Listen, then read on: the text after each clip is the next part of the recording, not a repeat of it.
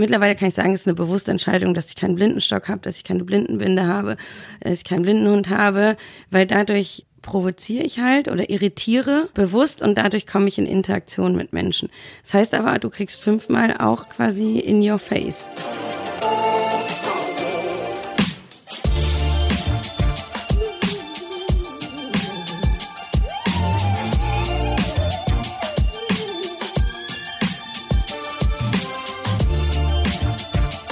Hallo und herzlich willkommen zum Achilles Running Podcast. Ich bin Anna. Schön, dass ihr wieder dabei seid. Heute, so kurz vor den Feiertagen, haben wir noch eine ganz besondere Folge für euch. Eileen hat sich nämlich mit Lina getroffen. Und Lina, die ist leidenschaftliche Läuferin. Ja, das ist jetzt erstmal nicht so ungewöhnlich. Immerhin sind wir ein Lauf-Podcast. Aber was man Lina nicht direkt anmerkt, ist, dass sie mit einer starken Sehbehinderung läuft. Sie hat nämlich durch eine Erbkrankheit in ihrer Kindheit bereits 95 Prozent ihrer Sehfähigkeit verloren. Ja, und Lina lebt eben nicht nur mit dieser Sehbehinderung, sondern sie läuft auch Marathon. Und darum geht's heute.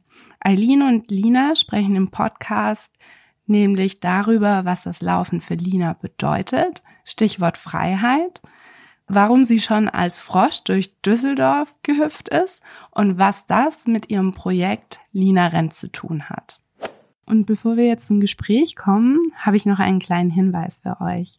Wir sprechen ja heute super viel über inklusives Laufen und wie das funktionieren kann, wenn Sehende und Menschen mit Sehbehinderung gemeinsam auf der Straße unterwegs sind.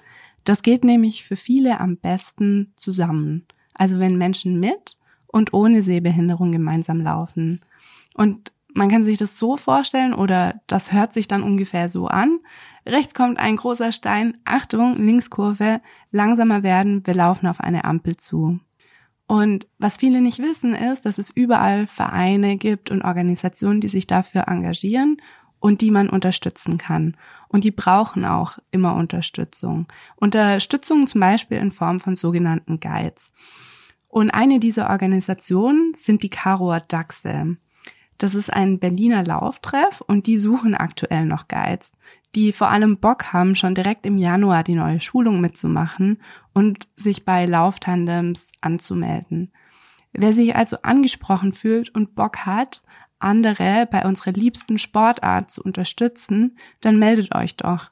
Den Link packe ich euch in die Show Notes. So, und jetzt wünsche ich euch viel Spaß mit dem Gespräch von Eileen und Lina.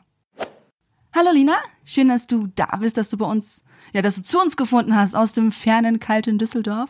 Wie geht's dir? Ähm, hi Eileen, mir geht's gut. Ähm, ehrlicherweise ist Berlin kälter als Düsseldorf. ähm, Habe ich mir zumindest heute Morgen gedacht. Aber ihr habt ähm, heute richtig schöne Sonne da. Deswegen ich freue mich sehr hier zu sein. Bist ja im Trikot sogar gekommen, in deinem äh, Lina Rent-Shirt. Du kannst gleich noch trainieren gehen. Ich muss jetzt noch heute ein bisschen im Büro bleiben. Du darfst die Sonne dann noch genießen. Bis ich raus bin, ist es schon wieder dunkel, ne? Das stimmt, ja. Das ähm, trage ich immer mit, auch wenn man es nicht sieht, zum Beispiel wie heute. Aber ich freue mich auch darauf, heute und morgen in Berlin zu trainieren. Ist das wie so ein Talisman mittlerweile für dich? Denn so ein, wenn du sagst, was ist immer dabei?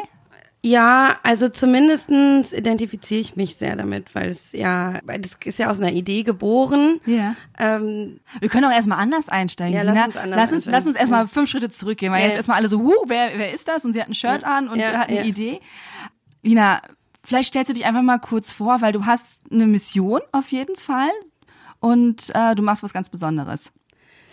Genau, also mein Name ist Lina, wie du ja schon gesagt hast. Ich bin ähm, 36 Jahre alt, so die wichtigsten Dinge schon mal gesagt.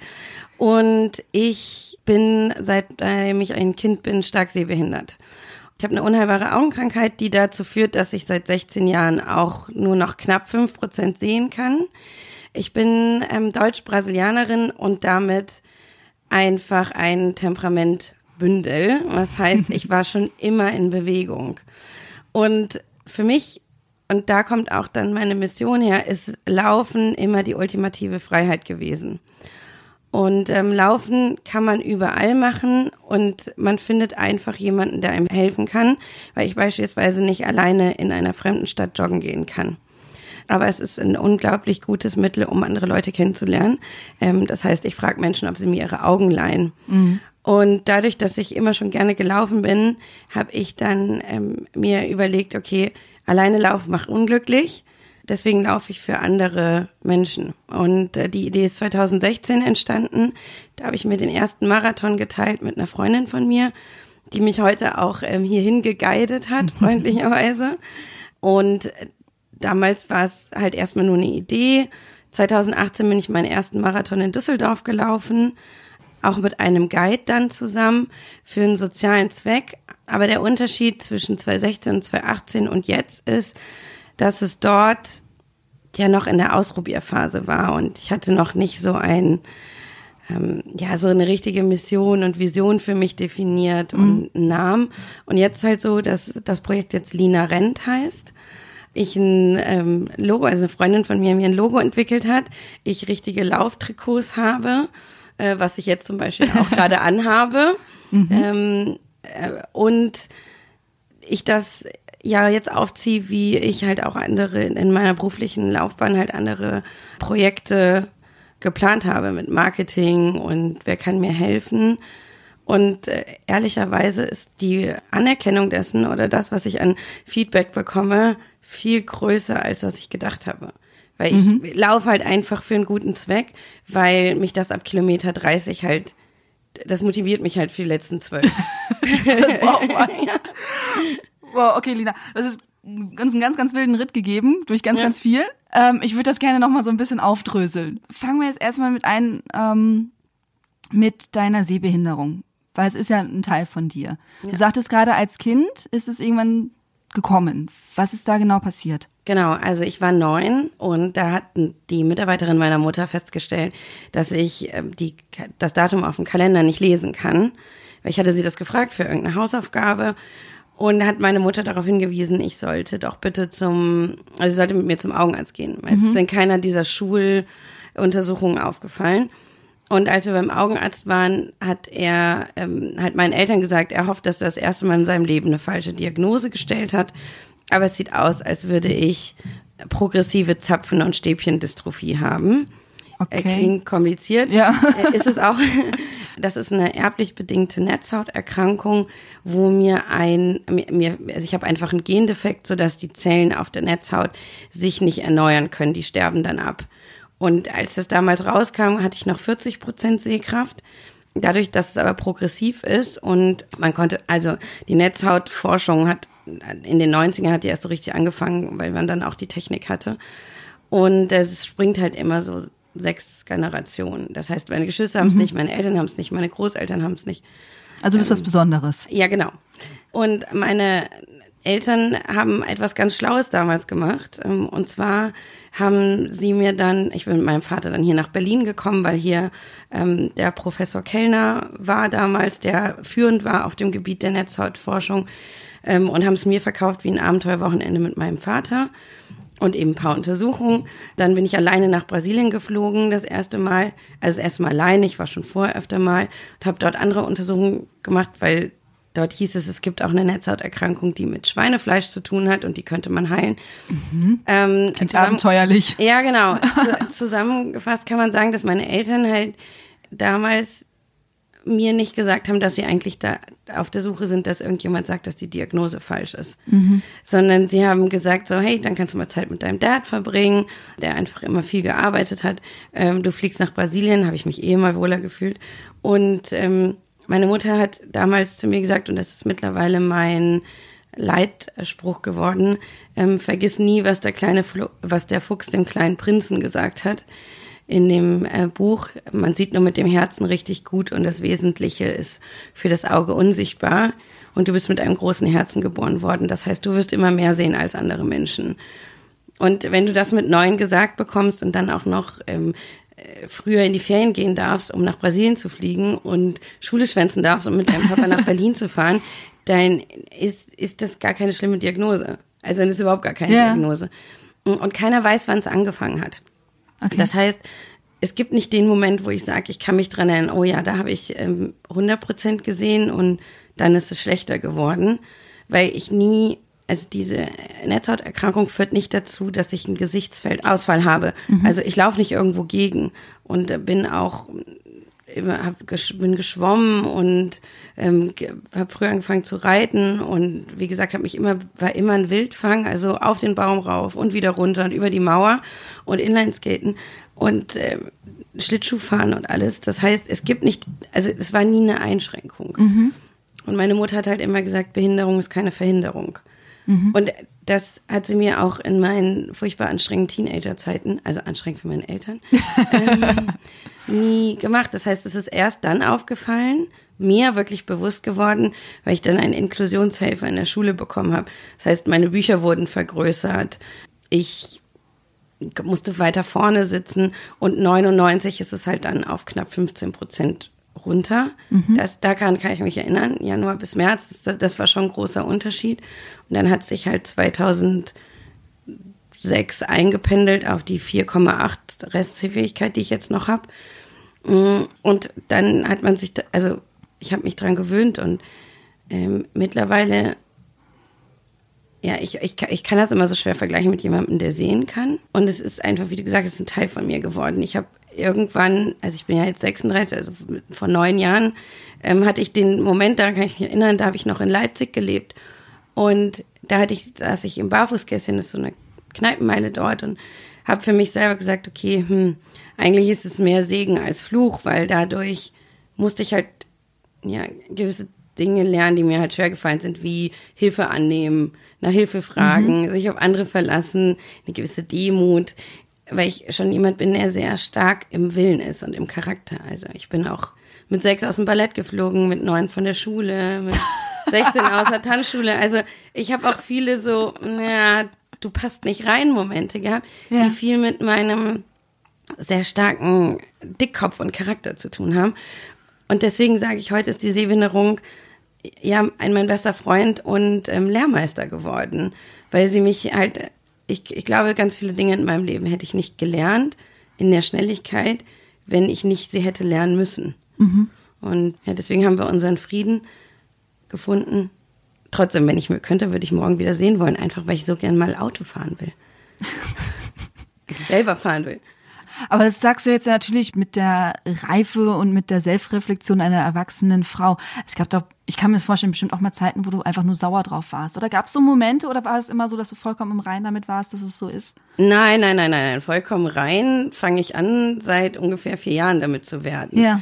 Ähm, also das stimmt, das trifft halt auf den, auf den Kopf. Ich habe halt mittlerweile x Jahre Therapie und Coaching, Selbstreflexion auf die Nase fallen und wieder aufstehen hinter mir. Mhm. Aber ähm, beispielsweise in meiner Teenagerzeit habe ich es äh, verleugnet. Wenn ich vorne sitzen musste, dann habe ich halt gesagt, na, ich bin super interessiert. Ich habe es auch beispielsweise in der Schulzeit ähm, niemandem erzählt, dem ich es nicht erzählen musste. Mhm. Und wenn jemand gefragt hat, hey, warum hat sie denn so große Bücher? Ja, ja, weil ähm, gibt nicht so eine richtige Brille für mich. Aber ich habe nie gesagt, dass es eine, eine, eine Netzhauterkrankung ist oder eine Behinderung ist. Mhm. Und ich habe das in der, in der, das ist auch einer der Gründe, warum ich dann von der Schule geflogen bin.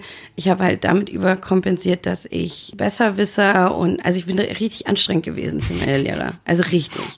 Ähm, und ich habe auch nicht so richtig Freundschaften geschlossen, weil ich mich so darauf konzentriert habe, in die Rolle der Sehenden zu kommen, mhm.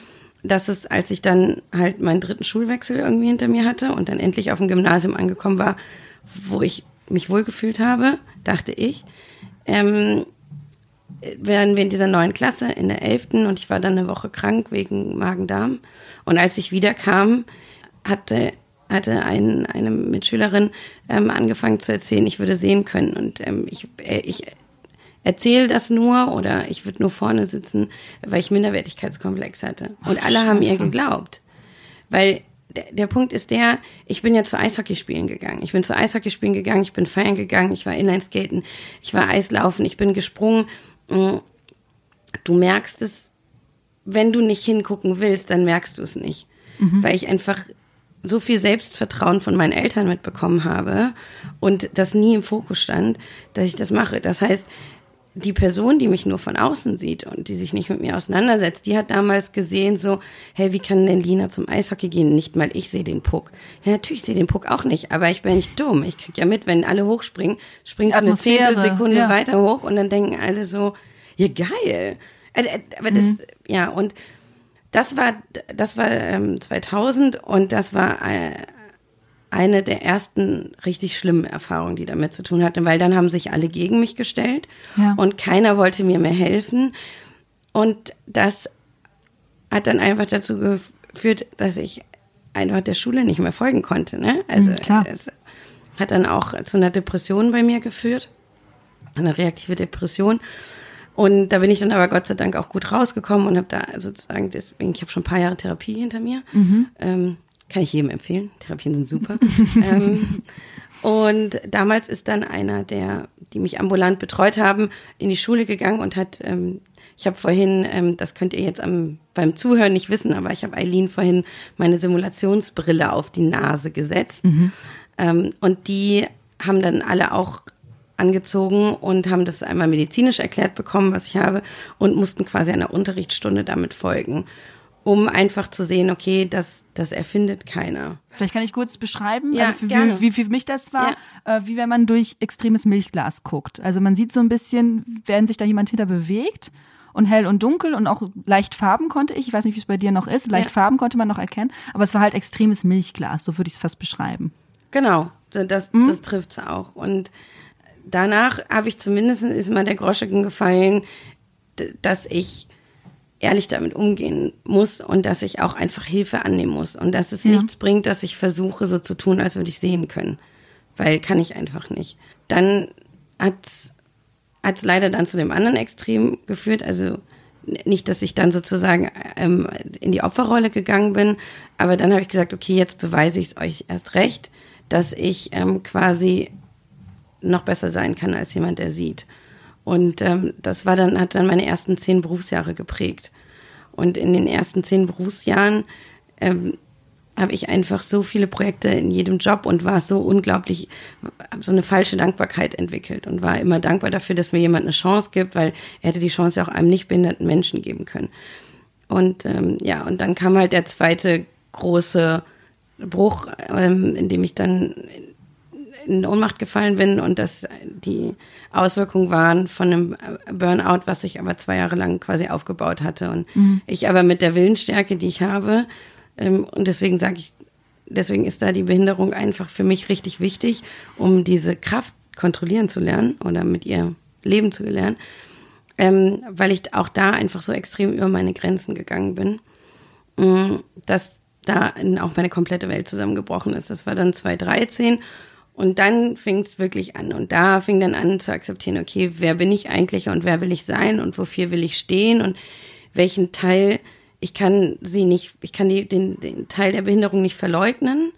Ich kann ihn aber auch nicht zu meiner Superkraft machen, mhm. sondern es ist irgendwie was dazwischen. Und ja, jetzt halt sechs Jahre später kann ich halt so da drauf gucken, aber das war schon ja, ja, du wirkst super selbstreflektiert. Also ja. ich bin gerade sehr beeindruckt. Ich habe zwischendurch ein bisschen Gänsehaut gehabt, wie du da mittlerweile mit umgehst. Wie reagieren denn Menschen? Also es ist ja so, dass viele Menschen, die stark sehbehindert sind, ähm, dass man sich das ein bisschen ansieht, manchmal doch schon. Also ich zumindest mhm. oder bei dir überhaupt nicht. Wie reagieren die, wenn die Leute denen das doch sagst, in Situationen, wo das notwendig ist? Das ist total spannend, weil das super unterschiedlich ist. Es gibt Menschen, die fast schon böse darauf sind, dass man es mir nicht ansieht.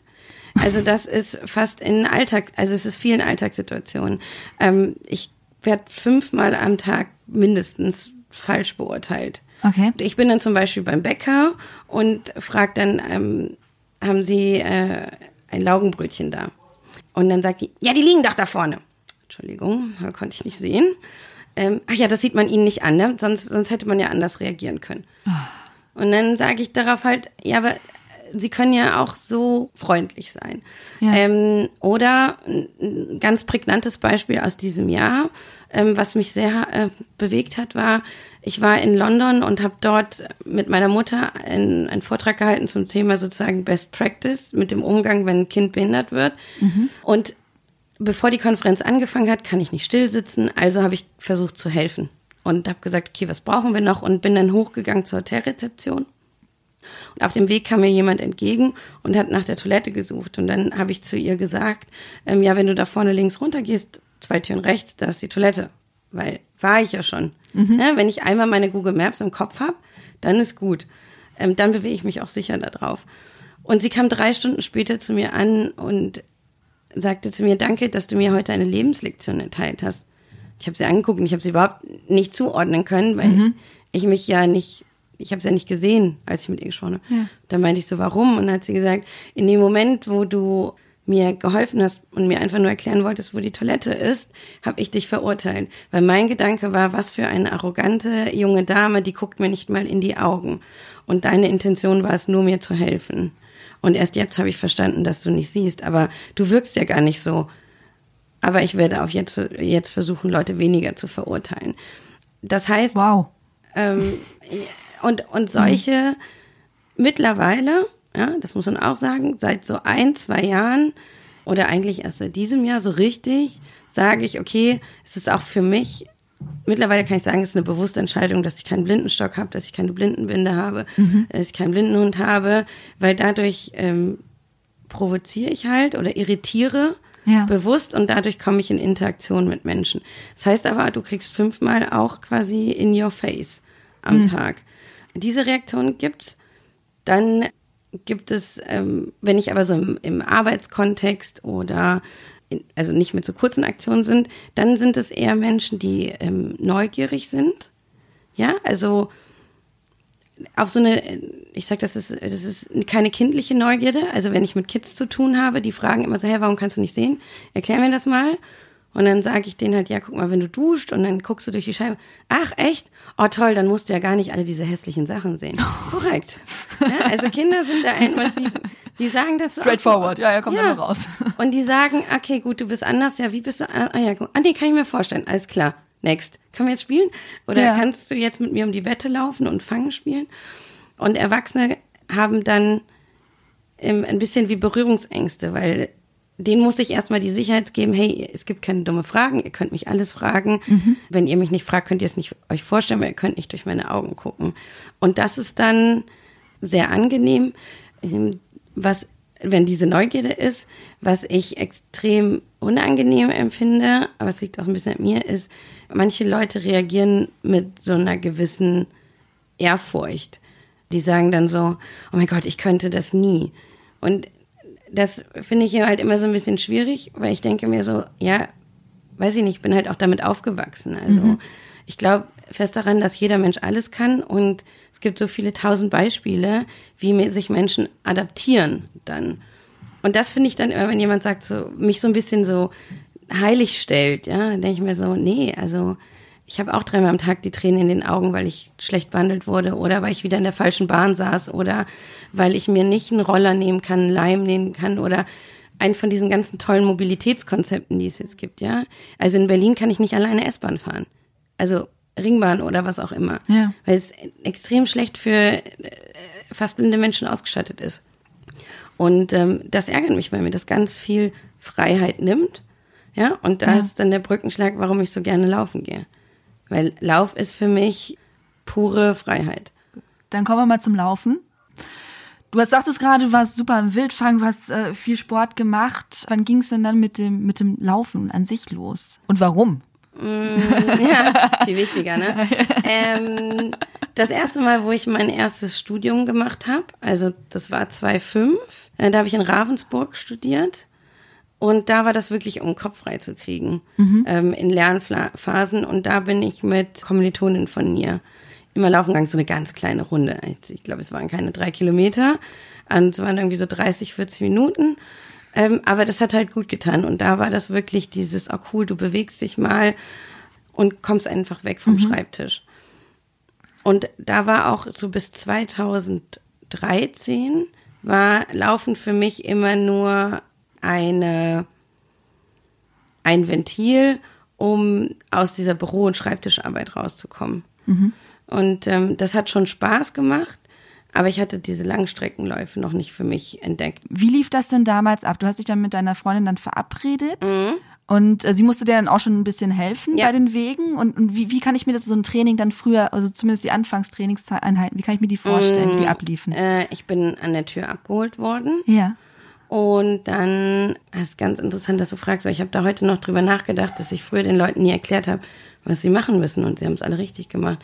Also ich bin, ich, ich laufe immer ähm, rechts von der Person, mhm. weil mein linkes Auge besser ist. Und okay. ich orientiere mich mit meinem linken Auge an der Schulter desjenigen, der mit mir läuft. Also muss ein bisschen vor dir laufen quasi. Ja, genau, so aber minimal. ich glaube, das fällt gar nicht so richtig auf. Ich habe letztens ein Video geguckt von jemandem, der mit mir gelaufen ist. Ja. Das fällt nicht so auf, das ist wirklich so ein Mühe dahinter, ähm, weil meine Stäbchen auf der Netzhaut, die sind im Außenbereich, die sind noch besser und deswegen muss es da, glaube ich, nicht so weit vorne sein. Und dann, ich sage immer, ich bin konditioniert wie ein Hund.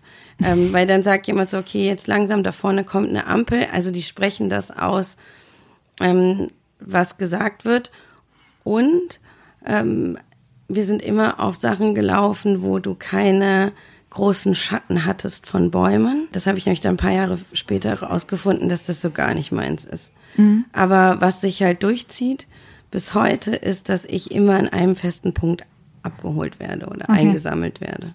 Und dann lauft ihr meistens dann auch auf Asphalt, weil es einfacher ist, oder gibt es auch mal so Strecken durch den Wald, wo auch mal Wurzeln sind? Also wie, wie kann dann die, ich sage jetzt mal Schwierigkeitsgrad sein? Ähm, also am liebsten laufe ich wirklich auf Asphalt, genau aus dem, was du gesagt hast, mhm. Wurzeln. Ähm, wie gesagt, im Wald hast du Bäume. Wenn Sonne auf Blätter, also Schatten mit Blättern wirft und dann ist auch noch Wind, boah, das sieht aus für mich wie so ein, keine Ahnung, wie ich glaube für andere Leute, die so mega betrunken sind, ja. Weil für mich bewegt sich dann der Boden. Ich weiß nicht, ist dann Loch und so. Und da laufe ich sehr, sehr unsicher. Ähm, da kann ich dann zum Beispiel auch nicht versuchen, schneller zu werden oder so. Also ja. und ähm, deswegen laufe ich heute gar nicht mehr. In, also ich habe das mal eine Zeit lang probiert, als mhm. ich noch in Leipzig gelebt habe. Aber wenn ich mir jetzt den Vergleich habe zu wie ich jetzt trainiere, ist es damals, also das hat mich richtig gestresst. Also, weil du dich, ich, auch wenn jemand dabei ist, auch wenn jemand mir das sagt, ähm, ist trotzdem die Anspannung da zu stolpern ähm, und umzuknicken. Und jetzt ist es so auf dem Asphalt oder auch damals, ne, weil in, in Ravensburg sind wir auch nur auf Asphaltstrecken ähm, gelaufen da ist es dann mal so, okay, äh, komm ein bisschen nach links, komm ein bisschen nach rechts. Und das reicht mir, aber es ändert sich nichts am In Untergrund. Und die Schwierigkeitsstufe lasse ich auch ganz gern raus mittlerweile. naja, weiß ich ja nicht. Ja. Deswegen frage ich. Ich ja, bin ja, ja. auch äh, neugierig. Ja, ja, gern. Gut, also ihr seid dann mit drei Kilometern knapp angefangen. Ja. Dann hat sich das wahrscheinlich irgendwann mal so ein bisschen gesteigert. Genau. Wann ging's los mit Wettkämpfen? Ähm, das war 2012, 2013, mhm. wo dann so eine übliche Wohlfühlrunde bei irgendwo zwischen fünf und zehn Kilometer lag, ähm, habe ich dann die Stadtläufe als erstes für mich entdeckt. Also diese, äh, die, die ist ja mehrfach in unterschiedlichen Städten gibt, ja, ja. dass du immer diesen zehn Kilometer Lauf. Und ganz ehrlich, 2013 war so ein 10 Kilometer Lauf unter einer Stunde zu laufen schon ein ganz großes Ding für mich. Ja? ja. Also ich muss da gerade dran denken und lächeln, weil ich mir dachte so, okay, zehn Kilometer, das ist irgendwie jetzt so mein entspanntes Auslaufen am Sonntag. Und damals war es so, oh krass, ey.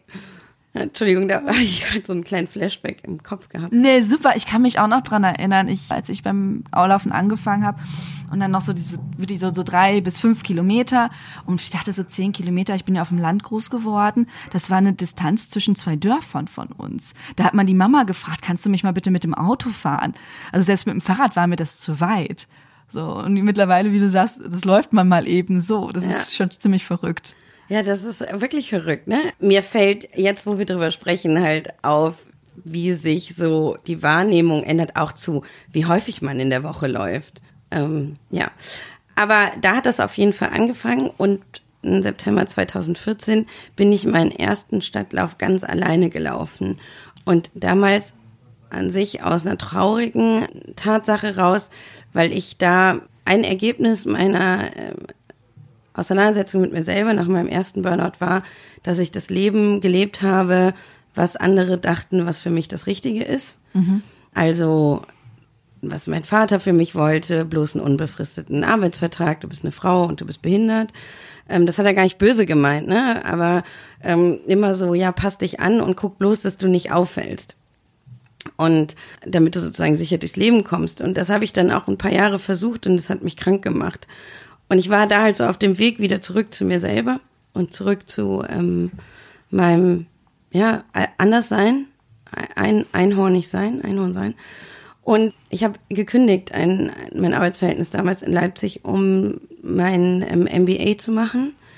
Und die Entscheidung fanden nicht alle so richtig cool.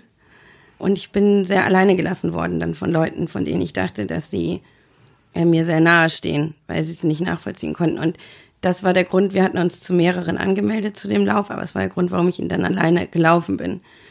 Und ähm, das war ich glaube, ich habe noch nie während 13 Kilometer so viel geweint, ähm, weil das einfach für mich für so viel stand. Ne? Also stand dafür, dass du ja sozusagen, also dass ich in diesem Umbruch war, ähm, mhm. weg von, also, also hin zu was Neuem, aber dieser Schmerz erstmal der Trennung äh, damit drin war, dann ist es immer so, wenn mir halt Momente begegnen, in denen ich halt meine Abhängigkeit spüre, weil ich war so verloren, um den Start zu finden, obwohl das wirklich nicht schwierig war. Mhm. Und es war mitten im Stadtzentrum und ich habe in der Stadt schon zu der Zeit seit zehn Jahren gelebt. Aber ich hatte richtig viel Angst in mir drin. So, okay, findest du den richtigen Weg? Und bei dem Start und dann sind um dich herum so ganz viele Leute, die äh, sich so ganz euphorisch darauf freuen, jetzt diesen Lauf zu machen. Du stehst da alleine. Das war unglaublich, unglaublich traurig. Nichtsdestotrotz war es auch unglaublich cool weil ich dann nach 57 Minuten durchs Ziel gelaufen bin. Yes! Yes! Yeah! Gratulation ja. dazu. äh, habe ich mir gedacht, so geil, auch wenn es geiler ist, das mit anderen zusammen zu machen. Und ich habe das dann extrem auf mein ganzes Leben übertragen. Ja. Habe ich gedacht, okay, wenn ich was will, dann muss ich halt auch lernen, Einsamkeit zu ertragen. Ja. Und ähm, oh, ich krieg gerade selber Gänsehaut, wo ich mich dran zurückerinnere. ähm, und das war, war halt ziemlich bezeichnend. Und dann bin ich abends nach Hause und habe mir mein ähm, Vision Board fürs Laufen geschrieben. Mhm. Und da habe ich dann draufgeschrieben, dass ich 2016 meinen ersten Halbmarathon laufen will und 2018 meinen ersten Marathon. Ja. Und da ist die Idee sozusagen geboren, okay, ich will mir Laufziele, also da, da war halt richtig der Switch stattgefunden von, ich laufe, so wie andere Leute Tennis spielen gehen. Also Laufen ist ein Ausgleich. Da ist Laufen für mich Lebensinhalt geworden und mhm. äh, ja, für mich mein Kanal zur Freiheit. Ist denn mal bei den Wettkämpfen irgendwas schiefgelaufen? Also ich überlege gerade, du sagst, du bist komplett alleine gelaufen. Ich durfte ja vorhin deine Brille mhm. aufsetzen. Wie häufig ich bei Wettkämpfen geschnitten werde und ich die Leute wirklich in letzter Sekunde sehe und dann noch ausweichen kann, damit es nicht zum Unfall kommt. Ist das denn schon bei dir passiert? Nee, ist es nicht, weil ich glaube, die Leute dann, der, der Sehende, dann doch im richtigen Moment, selbst wenn er schneidet, das dann merkt und ausweicht. Weißt okay. du, urinstinktmäßig. Ah, okay. Aber ich weiß nicht, wie viele Leute mich schon verflucht haben, weil ich quasi nicht zur Seite gegangen bin, weißt ja. du? Äh, was schon passiert ist, dass ich sozusagen extrem schnell von einer, wenn ich so richtig, wenn ich so richtig gut im Laufrhythmus drin bin, und dann kommt eine Versorgungsstation. Ich sehe die super spät. Und dass ich dann sehr abrupt aus meinem Rhythmus rauskomme und dann dauert das, dann dauert es wieder länger reinzukommen. Mhm. Das könnte ich mir vorstellen, dass das ein bisschen cooler ist und smoother ist, wenn du das, beziehungsweise ich weiß es jetzt, weil seit 2018 laufe ich ja mit einem Guide und der sagt mir das. Der sagt so, hey, in 50 Metern kommt eine Versorgungsstation, willst du was oder willst du nichts? Und das ist aber davor, wo ich halt quasi alleine gelaufen ja. bin, hat das auch unglaublich viel Energie gekostet. Also dieses Konzentrieren. Ich bin in einem Wettkampf noch nie, aber beim Training auch oft einfach umgeknickt und so. Also wie viele, dadurch, dass ich also erst in 2017 angefangen habe zu verstehen, wie viele Vorteile das hat, wenn du jemanden dabei hast, der deine Augen ist, habe ich mir schon viele Bänderdehnungen zugezogen ja. und äh, kaputte Knie und weil ich dann gestolpert bin und gefallen bin und das eher. Aber in dem, in dem Wettkampfsetting so, manchmal nehme ich halt nicht diese Abweisung. Du kannst auch manchmal in der Kurve so ein bisschen so ein bisschen äh, schmaler nehmen. Ja, ja, klar. Ich nehme immer die Breite. Ja. Weil das ist immer die, wo die wenigen Leute sind, ja. Okay, du bist dann halt irgendwann, sagtest du, du wolltest 2016 deinen ersten Halbmarathon laufen. Ja. So, das heißt, du brauchtest du auch Leute, die mit dir lange Strecken laufen. War das einfach für dich zu finden? Leute, die mit dir 15, 16, 17 Kilometer laufen? Das Witzige an meinen Laufzielen war, dass ich sie 2014 aufgeschrieben habe und dann beim Umzug Ende 2014 einen Koffer gepackt habe und ähm, erst 2019 wieder ausgepackt habe. Ach so. ähm, das heißt, ich hatte das für mich hingeschrieben. Ja. Aber ich habe nicht, dann kam so viel dazwischen mit wieder zurück in Düsseldorf, neue Menschen kennenlernen, neues Studium, dass ich es vergessen hatte. Und dann mit meiner Mitbewohnerin Susi in Indien stand im März. Und wir haben ein soziales Projekt im März 2016 und wir haben ein mhm. soziales mhm. Projekt besucht. Und ähm, dann habe ich gesagt, boah, Susi, weißt du was? Hey, es gibt Spendenläufe, das machen wir in der Schule in Deutschland. Lass uns das doch machen. Wir machen eine witzige Facebook-Kampagne dazu. Und wir teilen uns einen Marathon in Frankfurt. Mhm im Oktober, weil da ist unsere Uni immer mitgelaufen. Sie hat mich erst extrem verdutzt anzuguckt, weil sie nicht verstanden hat, warum sollen dir Leute Geld geben für andere, wenn du läufst. So, das Konzept war irgendwie ein bisschen so, hä? Ähm, und dann haben wir das, haben wir das aber, also dann haben wir es gemacht.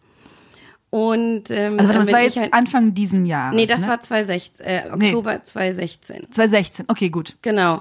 Also im März nee. 2016 hatten wir diese Idee. Ah, okay im August 2016, dann haben wir gesagt, okay, wir laufen in, im Oktober den, wir teilen uns den Marathon, weißt du, du kannst ja den, und da hat sie äh, den ersten, den zweiten Abschnitt ist sie gelaufen, 19 Kilometer, und ich bin den dritten und den vierten, also 24 Kilometer gelaufen. Mhm.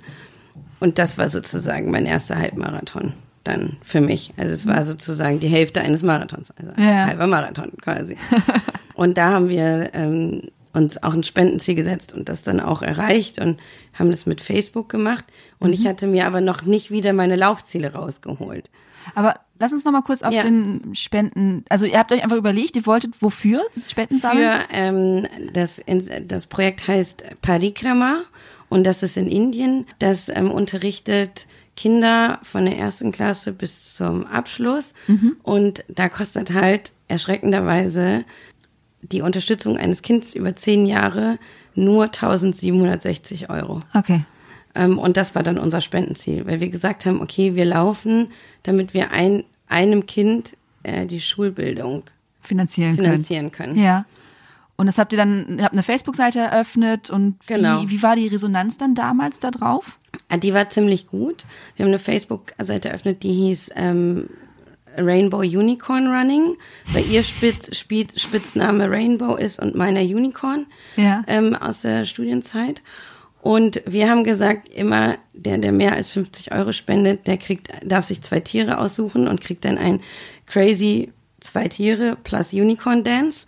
Und dann sind wir immer zu, tatsächlich witzig, und dann hat jemand 50 Euro und hat er sich zwei Frosch und Huhn gewünscht. Ja. Und dann sind wir irgendwann in die Düsseldorfer Innenstadt, wo natürlich viele Menschen sind. Und dann hat Susi mit dem einen Handy Musik gemacht, mit dem anderen gefilmt.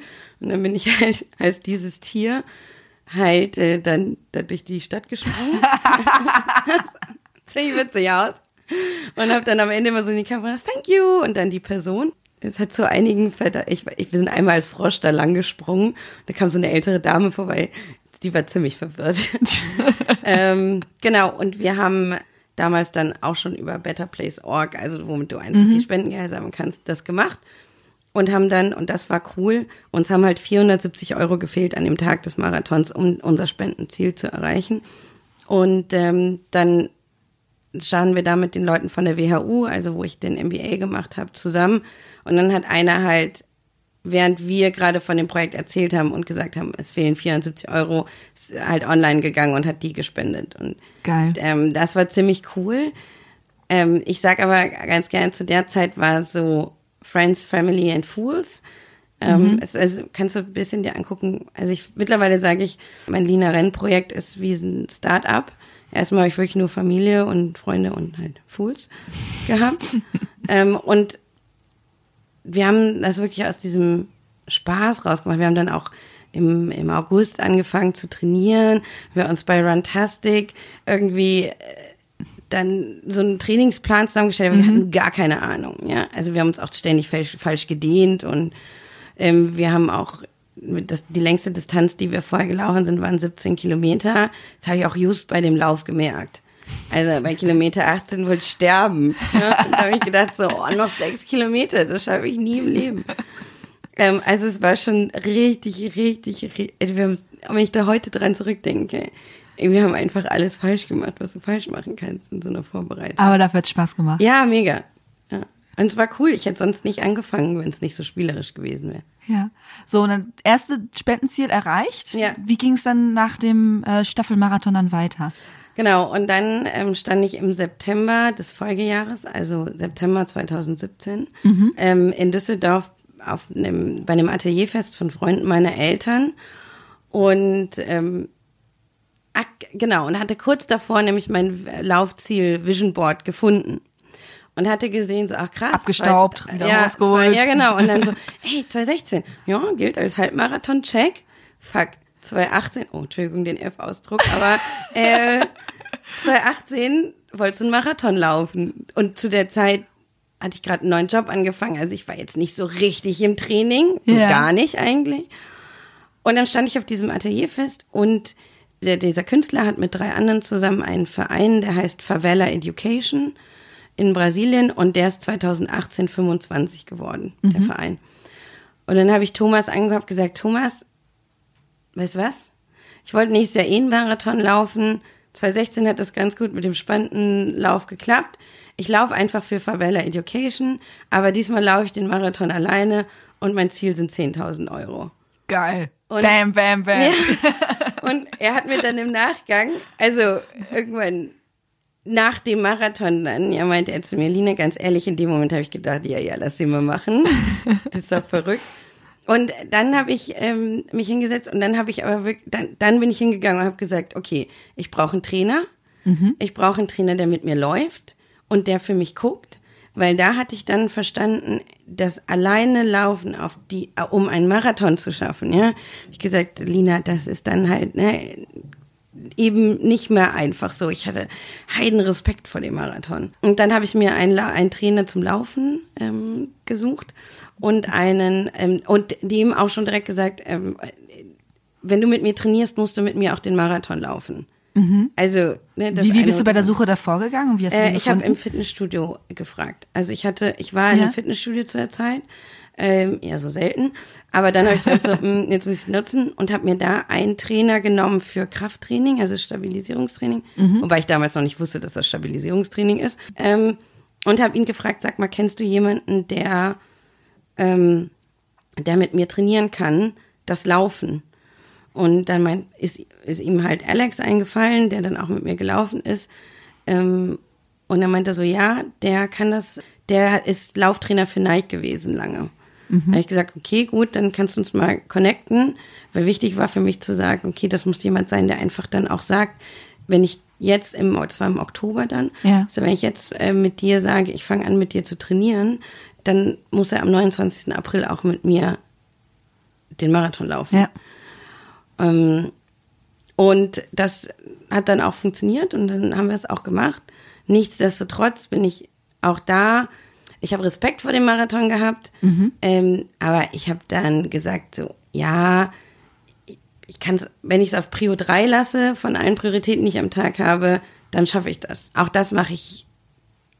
Das war auch wieder was, was ich gelernt habe. Ähm, ich habe dann zwar trainiert, aber ich hätte nicht, ich habe mich dreimal verletzt in der Trainingszeit. Okay. Ähm, also ich bin dann im, im Dezember war ich im Reiterurlaub und bin dann da alleine laufen gegangen, bin umgeknickt und habe mir das Knie aufgehauen und die Bänder überdehnt. So, da habe ich die, das war vier Monate vor dem Marathon. Mhm. habe ich das erste Mal gedacht, so, oh nein. Und dann hatte ich da, ach, das kommt noch dazu, hatte ich mein zweites Burnout.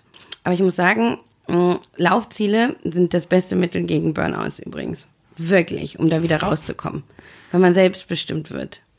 Und dieses mhm. Selbstbestimmtsein, das ist, das ist ziemlich wichtig. Also ist zumindest meine Erfahrung daraus gewesen.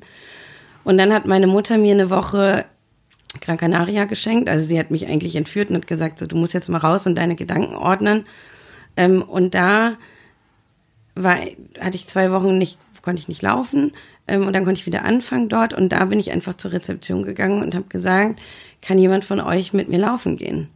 Und das war im ja, zweite Januarwoche 2018.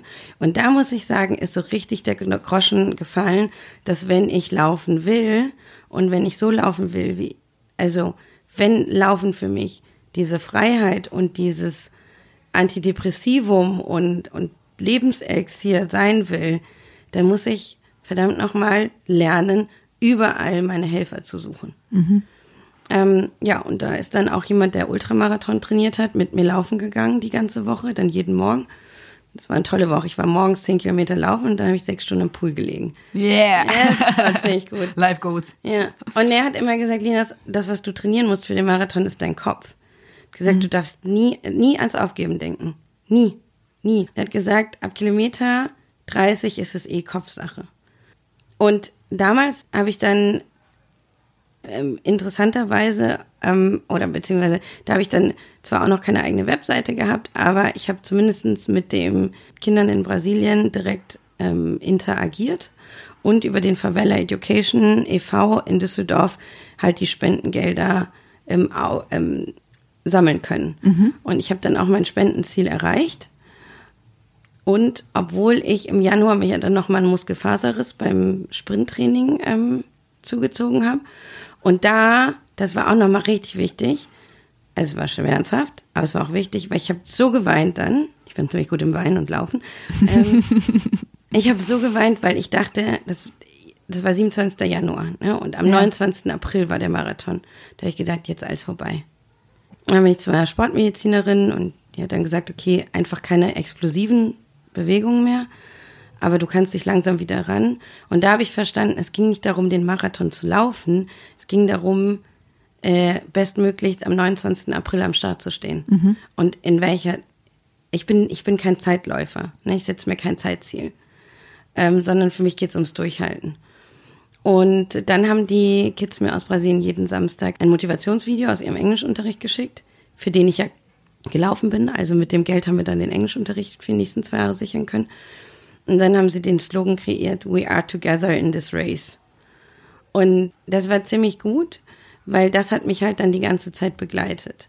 Dass ich wusste, also damals wusste ich noch, also ich bin halt immer näher an, an die Institution gekommen, für die ich laufe.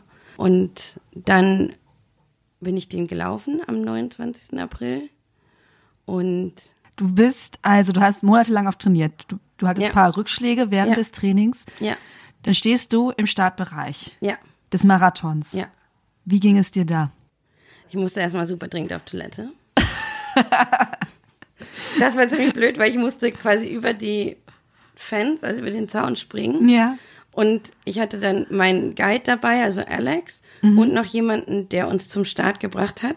Der eine hat mich über den Zaun gehoben, der andere hat mich entgegengenommen, hat mich dann quasi zum Klo geführt, ja, ja. und dann wieder zurückgeführt. Also so ging es mir in die ersten Sekunden. Und dann war es ein bisschen, dann war ich richtig, richtig aufgeregt. Richtig aufgeregt, weil ich es nicht geglaubt habe. Und dann hat's, sind wir so losgelaufen.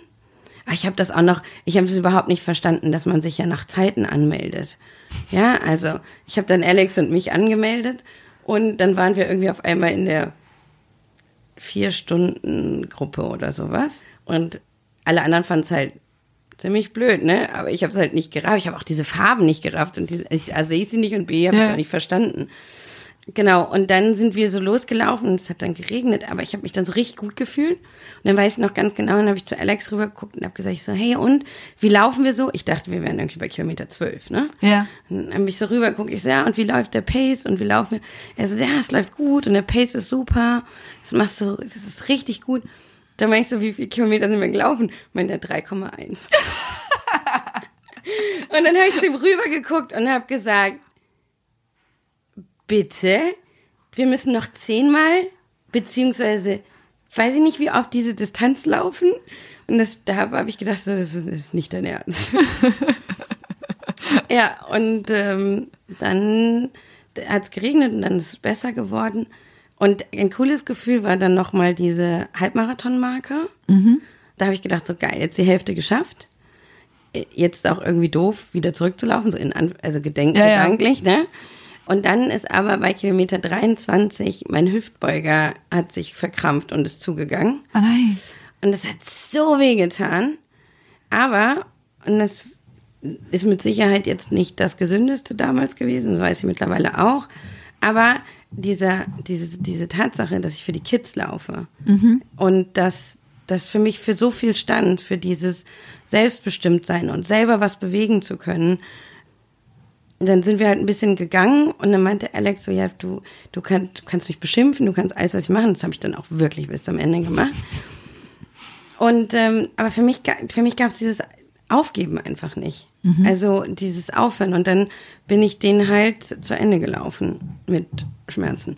Und dann, ich weiß nicht noch, ich habe, da standen sie immer so Rettungswagen, ne? Und dann habe ich die gefragt, haben Sie eine Ibuprofen? Nee, haben wir nicht. Und dann habe ich bei so einer Wasserstation gefragt, ja, habt ihr irgendwie eine Schmerztablette oder so? Die beste Schmerztablette ist aufzuhören.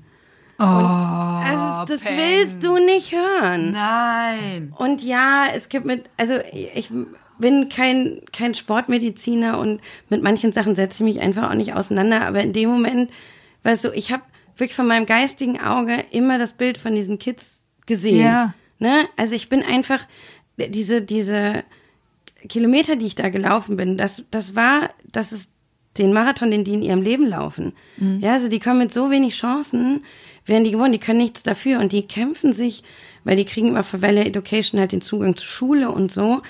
Aber die müssen gute Noten bringen, sonst fallen sie halt aus dem Programm wieder raus. Ja. Das heißt, die laufen diesen Marathon einfach immer. Und das, das ging einfach für mich nicht.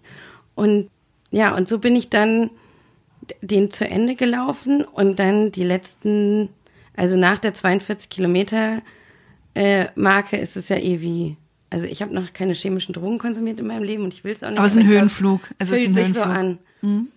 Und dann sind wir durch, kommen wir aufs Start, äh, auf das Ziel und dann bin ich ins Ziel reingesprungen. Ich bin wirklich gesprungen. Es gibt ein total geiles Foto davon, ja, wo ich richtig reinspringe und Alex guckt mich nur an und meint so, ey, du hast mich gerade über 20 Kilometer beschimpft, dass du Schmerz hast und jetzt springst du ins Ziel? Ich so, ja, we made it. Und ja, das war unglaublich, unglaublich. Und was ich noch krasser fand dann im Nachgang, war, wie sich die Wahrnehmung in meinem beruflichen Umfeld auf mich geändert hat. Also für jeden, der überlegt, solchen Marathon laufen oder ein MBA machen, wenn du eine, im Konzern Karriere machen willst, lauf einen Marathon. Wirklich, das ist total bekloppt. Die Leute reden anders mit dir. Das ist, ich habe mir das noch nie so aus sozialgesellschaftlicher Perspektive anguckt, aber da müsste jemand drüber, weißt du, kriegst wie so ein so ein Ritterschlag. Ja, auch, also insbesondere von denen, die es noch nicht gelaufen, also egal, ob, ja. ob sie schon mal eingelaufen sind oder nicht. Aber ich wusste nicht, also was es mit einem selber macht, dass man das schafft, das habe ich vollkommen unterschätzt. Aber auch, was für einen Stellenwert Marathons im beruflichen Umfeld haben. Also in diesen, ich sag jetzt mal, ähm, Schreibtischberufen. Ja, es zeigt aber, du hast, du hast Ausdauer, du hast Durchsetzungsvermögen und du kannst über deine Grenzen gehen. Also ja. zumindest die meisten, die ich kennengelernt habe, die den ersten Marathon gelaufen sind, die haben gesagt, okay, das war eine absolute Grenzerfahrung. Ja. Es hat Spaß gemacht, aber, oder wenn es nicht beim Marathon selber war, war es im, im Training. Ja. Wenn du anfängst, okay, irgendwann, ne, bis Halbmarathon sind die meisten ja schon gelaufen, wenn es ins Marathontraining gehen, aber du merkst irgendwann, ey krass, ich kann 25 Kilometer laufen, ich kann 27 laufen und dann irgendwann hast du die 30 Marke. Ja. Das macht mit einem selber auch was. Total. Und es ist halt dieses, dieses Disziplin. Und mhm. ähm, das ist ja auch, du kannst eben nicht dir sechs Wochen vorher überlegen, oh ja, ich bin ganz gut im Training, so, ich laufe meine, keine Ahnung, zehn Kilometer Runde und ich laufe jetzt in sechs Wochen Marathon. Das, das funktioniert nicht. Funktioniert nicht. Das heißt, du musst dich wirklich, das ist eine Kopfentscheidung. Und du hast dann wirklich tatsächlich, was sagtest du, 10.000 Euro wolltest du sammeln? Ja. Und das hast du dann geschafft? Ja. Gab es damals dann schon Lina Rent? Das, das, Nein. Nee, das noch nicht. Nee, das ah. ist erst dieses Jahr entstanden. Ja. Weil ich habe dann aus dieser Erfahrung, wie, wie viel ich für mich, aber auch im, im, im Kopf der anderen bewegen kann, mhm. habe ich mir dann im Mai, weil ich ja wieder auf Lina findet sich selber 2.0 war, weil ich ja meinen zweiten Burnout hatte und gesagt ja. habe, okay, einen dritten wird es nicht geben, hoffentlich. Also ich arbeite zumindestens äh, dafür, habe ich dann gesagt, okay, das ist, das hat so gut funktioniert, das hat mir so viel gebracht. Mein, eins meiner Big Five for Life, ein Lebensziel ja. von mir wird es, alle zwei Jahre für einen guten Zweck einen Marathon in einer Stadt zu laufen, die mir im Herzen liegt. Okay. So, die Idee ist immer, ich habe gesagt, komme was wolle, es gibt so viele Städte, die ich mag und irgendwie zu so einer Stadt gehört, also eine gute Stadt, die leistet sich ja auch einen Marathon. Mhm. Ja, gibt ja unglaublich viele. Mm, und dann habe ich gesagt, das, das mache ich. Und deswegen wusste ich, 2020 laufe ich meinen nächsten Marathon. Und dann habe ich mich aber 2018 nicht mehr damit auseinandergesetzt. Das war erstmal so ein Marathon-Check, erstmal ja. huh, runterkommen. Genau, genau, genau, genau, runterkommen. Ich wurde dann auch direkt danach operiert, weil ich an den so Venengedönse hatte. Okay. Und dann habe ich mir halt in, in diesem Jahr Genau, das war hier, da war ich gerade hier in Berlin, weil ich jetzt ein Jahr lang eine Ausbildung zum Business Coach in Berlin gemacht habe.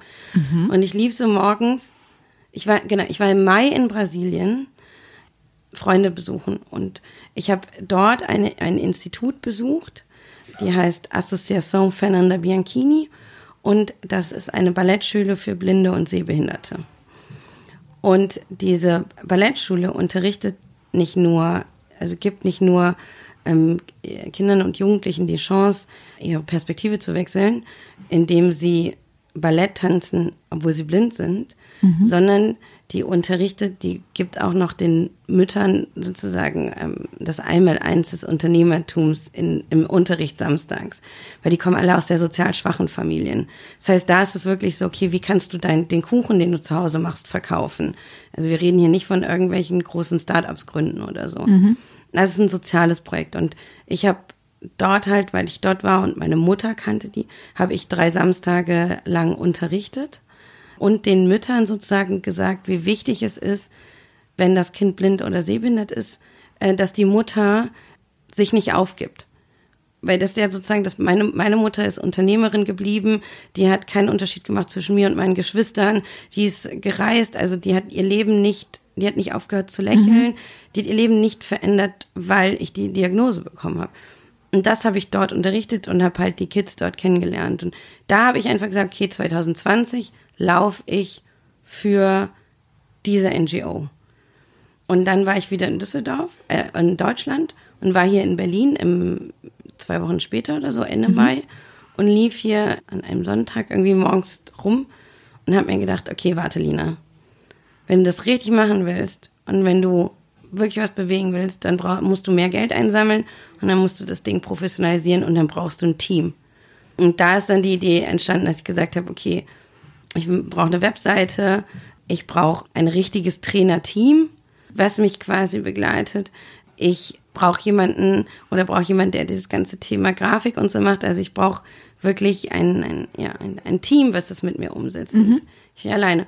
Und dann habe ich mich hingesetzt und habe äh, Domains gesucht und dann war Lina Rent frei und dann habe ich mich mega gefeiert. Ja, so, äh, also, ja. Also es war nicht so, oh, ich, Lina Rent ist ein geiler Titel mhm. und dann gucken, ob die Domain frei ist, sondern ich habe die Domain und habe gedacht, ey, linarent.de, wie geil ist das denn? Ja. Und dann haben wir von da an äh, das dann entwickelt. Also es fing dann alles so, ja, frühen Sommer dann wahrscheinlich. Ja, genau, ne? genau. Frühen Sommer ja, so August fing das dann an. Und mhm. dann habe ich meinen ähm, Freund kennengelernt, der das auch total mit unterstützt hat. Und dann hat sich das so logisch alles ergeben. Ähm, und dann habe ich mit einem anderen guten, also mit einem Bekannten, den ich vor drei Jahren kennengelernt habe, der ein Sportunternehmen hat, habe ich ihm das erzählt und habe gesagt, sag mal, könnt ihr mir den Trainingsplan machen und kannst du mir die Trainer stellen? Und mit denen trainiere ich jetzt drei, viermal die Woche. Und jetzt ist das Training halt ein ein, also und jetzt habe ich äh, ein Trikot, also ich habe eine, einen ja. Namen, eine eigene Marke, ein Trikot. Ähm, jetzt habe ich aber auch einen echt rigiden Trainingsplan. Also beispielsweise laufe ich immer montags morgens um sechs, weil ich ähm, halt sonst zu spät im Büro bin. Und das war jetzt schon ein paar Mal montags morgens locker minus acht bis minus zehn Grad. Überlegt, äh, also und das ja. ist das, was ich meine zum Unterschied zu der Vorbereitung für den Marathon 2018. Ich habe damals gesehen, okay, mit Sicherheit der, die Geschichte mit dem Hüftbeuger, die wäre nicht passiert, wenn ich vorher mehr in Dehnung gemacht hätte und es ernster genommen habe. Jetzt habe ich einen anderen Respekt vor der Strecke. ich und dann, ich habe mich dann für Barcelona entschieden. Deswegen laufe ich am 15. März in Barcelona, weil ich diese Stadt liebe und ich finde, diese Stadt steht für Kunst und für Tanz und für Andersartigkeit. Stimmt, ja. Deswegen ist es Barcelona. Mhm. 22 will ich in New York laufen. Ähm, und, und, und so ist das dann alles entstanden. Und ich weiß jetzt, ich habe trotzdem kein Zeitziel, auch wenn mich immer alle fragen, und in welcher ja. Zeit willst du laufen? Ich bin in Düsseldorf fünf Stunden sechs gelaufen. Wenn es schneller ist, cool. Wenn es nicht, darum geht's mir nicht an den Dingen sondern ich habe jetzt aber auch das Spendenziel von 20.000 Euro. Geil. Nochmal, noch eine Stufe höher. Ja, Wie noch super. eine Stufe höher. Und, und jetzt mache ich einfach, versuche ich noch viel. Allerdings ist im Moment, in diesem Jahr, die Spendengewinnung das Schwierigere. Okay. Das, also? Was, was, was ist da jetzt gerade? Also ich, wir sind jetzt so bei, ich glaube, knapp 1000 Euro oder 800 Euro oder so, die wir an Spendengeldern ähm, gesammelt haben. Wobei es viel einfacher ist, als es damals war zu spenden und auch intuitiver. Ich habe nur dieses Mal jetzt länger vorher angefangen. Also die Webseite ist seit Oktober online. Mhm. Ähm, ich mache viel über mein Instagram. Und die Leute sagen halt immer so, ja, total cool und ich werde auf jeden Fall spenden. Nur, Aber tun's nicht. Ja, genau, weil okay. einfach noch so viel Zeit bis März ist. Ah, okay. Glaube ich, ne? Ja. Weil das ist so der einzige Grund, den ich mir erkläre. Und was ich auch jetzt geändert habe, was ich neu habe, ist, jeden Sonntag kannst du dich bei mir melden und mir deine Augen zum Training leihen. Das habe ich gesehen. Das wäre tatsächlich auch meine nächste Frage gewesen. Ja. Ich habe mir deine Webseite natürlich angeschaut und das habe ich gesehen und ich dachte, ähm, krass eigentlich, was du für einen Vertrauensvorschuss einer fremden Person gibst, dass sie dich richtig führt. Oder, oder wie, wie, wie geht es dir damit? Also wie funktioniert das? Und wie ist, also es muss ein gewisses Vertrauensverhältnis haben zu der Person. Das ist sehr interessant, dass du das fragst, weil die Frage stellen mir alle. Die Frage habe ich mir selber noch nie gestellt, bis sie mir von ja. außen gestellt okay. wurde. Weil für mich es so normal ist, fremden Menschen zu vertrauen, mhm. weil ich sonst nicht von A nach B komme. Ja. Das ist halt Teil meines Lebens. Und deswegen, ob ich der Person jetzt vertraue, mich von einem Bahnsteig zum anderen zu bringen oder von einem Gate zum anderen oder mich in den richtigen Laden zu führen oder auf die richtige Straße oder mit mir joggen zu gehen, ist für mich kein okay. Unterschied. Ja gut, wenn das so. Ich dachte jetzt nur aus meiner Perspektive. Ja. Ich weiß nicht, ob ich so, zumindest vor unserem Gespräch, also mir ist zumindest die Verantwortung bewusst. Ja. Dass jemand da hinkommt und sich auf mich verlässt. Dass ich sage, okay, gut, ähm, wir laufen nebeneinander und äh, ich bin deine Augen, ich muss darauf achten, okay, ähm, kommen gerade uns Kinder entgegen, ist da irgendwo ein Bobbycar im Weg, wo ist ein Bordstein, wo ist eine Ampel? Also ich muss ja für jemanden mitdenken die ganze Zeit und das ist zumindest eine Verantwortung, die mir bewusst wäre. Und das finde ich richtig, du hast es richtig, richtig gut gerade zusammengefasst, weil das war mir nicht bewusst, dass das in den Augen derjenigen mhm. durch den Kopf geht. Also mittlerweile habe ich dieses Gespräch halt schon ein paar Mal geführt, weil ja. ich es ist wirklich so, dass die Leute jetzt sich melden für die Sonntage, was ich richtig cool finde. Cool. Weil darum geht's mir. Es geht mir darum, Leute, ey, alle können helfen und du kannst, es geht mir immer darum, etwas zu bewegen. Also, und Laufen ist ja für mich die ultimative Bewegung. Und als das erste Mal jemand mir genau das so ausgedrückt hat wie du, so, oh, finde ich krass, dass du vertraust, weil oh, es fühlt sich jetzt auch gerade für mich richtig schwer an, so eine Last auf den Schultern, übertrieben gesagt, ne? Habe ich gedacht, boah, wie egoistisch von mir. Ich habe mir darüber nie Gedanken gemacht. Ich habe mir, bis ich Leih mir deine Augen ins Leben gerufen habe, mhm. nie darüber Gedanken gemacht, was bedeutet das eigentlich für, für, den, für den anderen. Ja. Und das war für mich in dem ganzen Lina Renn-Projekt jetzt schon eins der größten Lehren, für die ich extrem dankbar bin, weil mir das auch gezeigt hat, wie mm, jetzt gar nicht negativ gemeint, aber wie egoistisch ich auch an dieses was ist das richtige Setting, damit ich laufen kann. Ne? Und da ich bis zu Leih mir deine Augen immer mit Trainern gelaufen bin, die ich dafür bezahlt habe, habe ich mir auch nie darüber Gedanken gemacht, weil wenn ich jemanden coache, dann macht er sich auch relativ wenig Gedanken darüber, was es jetzt für mich bedeutet, ihn zu coachen, weil das nee, man vergibt sich ja vertrauensvoll in die Hände des anderen. Genau. So, und jetzt, wo ich aber mit ähm, Privatleuten laufe, finde ich das total spannend, wie viel man dadurch bewegt und bin auch sehr dankbar dafür, für jeden, der sich darüber ein, darauf einlässt. Mhm. Ähm, und sie sagen auch, ähm, die Gespräche führt man dann so über die ersten drei Kilometer meistens. Ist wirklich dieses, dass die laut aussprechen, wie sich das gerade für sie anfühlt. Und dass dieses für jemanden mitgucken und mitdenken richtig was bei einem selber macht fürs Laufen. Und das hatte ich total unterschätzt. Und das finde ich spannend. Also was ich da lerne von den anderen. Du lernst ja wahrscheinlich auch völlig unterschiedlichste Menschen kennen mit unterschiedlichen Backgrounds und, ja. und auch Motivation. Ist da, gibt's dann so eine Geschichte, die du, die dich besonders berührt hat, aus welchem Grund auch immer? Mm, nee, also die sind schon sehr unterschiedlich. Ja. Wobei man muss auch sagen, das waren jetzt auch erst vier Sonntage, okay. an denen die Leute mir das geliehen haben. Die Geschichte, die mich am meisten berührt, bisher ist die Geschichte von meinem Laufpartner, den ich auch erst in Barcelona kennenlernen werde. Weil ich hatte ursprünglich einen, der ist aber ähm, ausgefallen, weil der sich verletzt hat und nicht fit sein wird. Ja. Und äh, dann habe ich, ähm, hat sich Florian bei mir gemeldet, der bei mir, der mit mir, der mir seine Augen einmal geliehen hat, was total cool ist, weil der war, der war 2016 Mr. Germany und GQ und ist Model und so und der war so begeistert oder ist so begeistert von Lina Rent, ähm, dass er gesagt hat, ja komm, wir nutzen meine Influencer und Follower und ich habe halt gedacht so, ja, hm, okay, ich gucke mal auf sein Instagram-Profil und dann schicke ich ihm eine WhatsApp. Ey, du hast 53.000 Menschen, die dir folgen. What's wrong with you? Ich habe 800. Ähm, und der, und das fand ich so cool, weil wir sind dann gelaufen. Dann habe ich ihm erzählt, ja, ich, ich habe keinen, der mit mir in Barcelona läuft. Also ich habe immer die Fallback-Lösung, dass einer meiner Trainer mit mir läuft. Mhm. Ähm, aber ich wollte, weil das zu Lina Rent passt, weil das zu dem, wie ich Lina Rent jetzt verstehe, passt. Ähm, ich wollte gerne jemanden haben, der eben kein Profisportler oder Trainer ist. Mhm. Ähm, und dann hat er mir erzählt, ähm, dass er einen guten, ähm, oder nicht einen guten Freund hat, dass er jemanden zweimal im Leben getroffen hat, so, und die sich immer mal austauschen, der für übers Laufen für sich auch Freiheit gefunden hat. Der hat wiederum eine ganz andere Lebensgeschichte der hat auch seine Hindernisse und Hürden gehabt.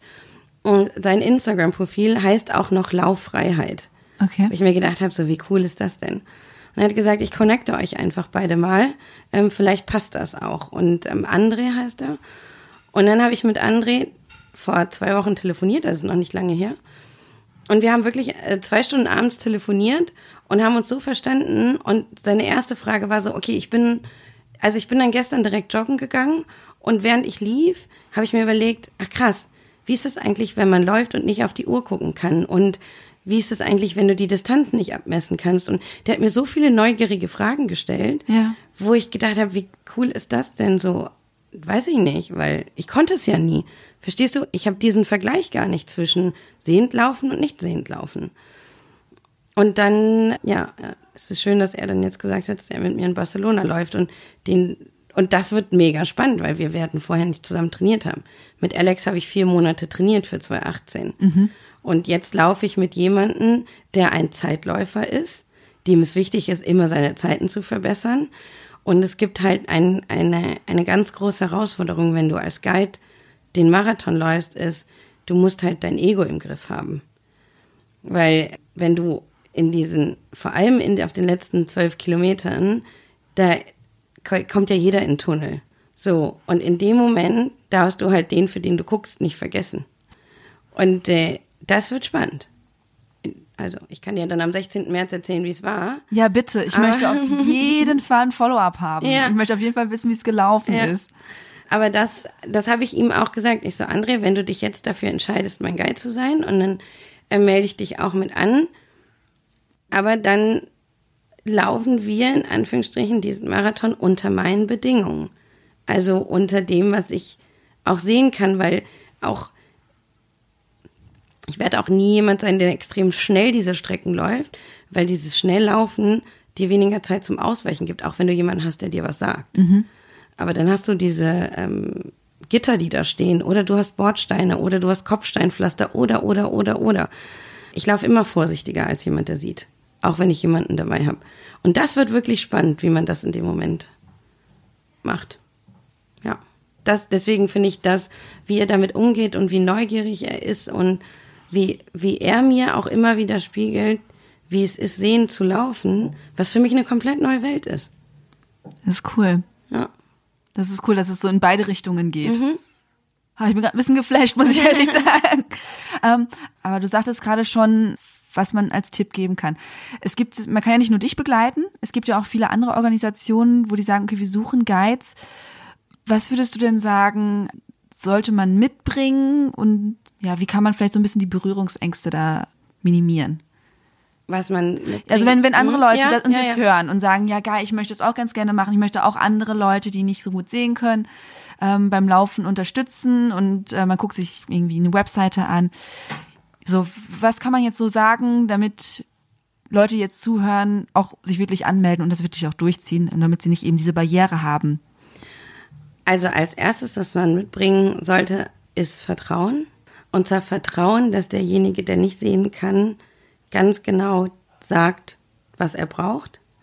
Also damit meine ich es nicht ähm, zu stark vorzudenken. Also sich, also du hast es vorhin so schön beschrieben, wo du gesagt hast, bevor wir uns kannten, war ich mir der Verantwortung bewusst, für jemand anderes zu sehen und so und dieses Gedankenkarussell nicht starten zu lassen. Okay. Und sich wirklich, also wenn ich Bock darauf habe, sich so schnell wie möglich mal mit jemandem zusammensitzen, der stark sehbehindert ist oder blind ist, einfach um dieses Gefühl zu bekommen. Weißt du, was ich meine? Mhm. Du, damit baust du die Barriere ab. Ja. Das, glaube ich, die Neugier neugierig sein, neugierig, also Neugierde, Vertrauen und Freude an der Erfahrung. Das sind so die drei Sachen, die ich empfehle. Ähm, und ehrlich sein. Ja. Also, weißt du, es gibt, wenn du, wenn du jemanden, also ich laufe ohne Kordel, weil mich, wenn ich mit diese Verbindungskordel, die du manchmal siehst, wenn ja, genau. jemand als Guide läuft, die verunsichert mich, weil ich eben noch Restsehfähigkeit habe. Und wenn dann jemand zieht oder irgendwie lenkt und das passt aber nicht mit dem an, was in meinem Gehirn mit den Restsehimpulsen ankommt, dann komme ich aus dem Tritt. Deswegen laufe ich an der Schulter. Also für mich ist die mhm. Schulter halt wichtig. Stell mir auch schwierig vor, weil auch jemand, äh, jeder so einen anderen äh, Rhythmus hat. Und wenn du genau. dann die Arme mitschwingst und dann ganz Zeit so gezogen wirst. Genau. Aber da hat auch jeder mhm. sein eigenes. Und sich wirklich auf den anderen einlassen und einfach ausprobieren. Aber ich glaube, dieses sich bewusst machen, dass das, das klingt jetzt doof, aber it's not such a big deal. Es ist jemandem ein, ja, einfach, dass es wie eine Verbindung eingehen. Mhm.